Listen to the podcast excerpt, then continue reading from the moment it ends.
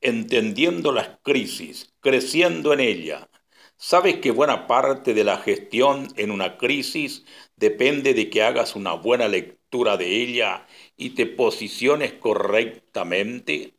El rey Josafat en una gran crisis, dice segunda de Crónicas 20:12, oró a Dios de esta manera: Oh Dios nuestro, no sabemos qué hacer. Este es un tiempo difícil. Recuerda que tu roca es el Señor y que es inconmovible. Esta crisis tiene un propósito que ahora no puedes ver. Que el momento presente no te impida perder de vista un plan de Dios mucho más amplio para ti y los que te rodean.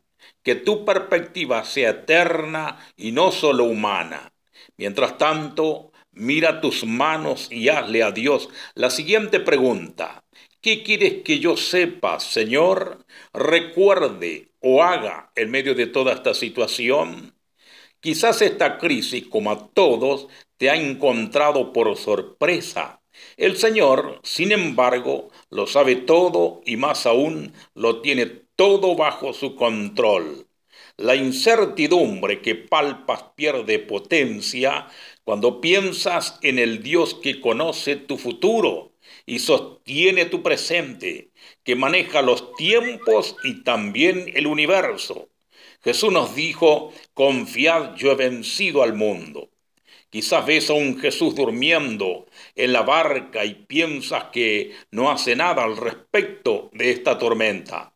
Recuerda su voz ante el mar. Sin embargo, y también que Él no tiene prisa porque nunca llega tarde.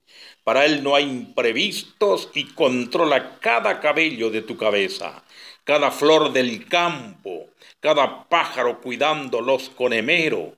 Tú eres para Dios más valioso que todos ellos y te tiene en la palma de su mano.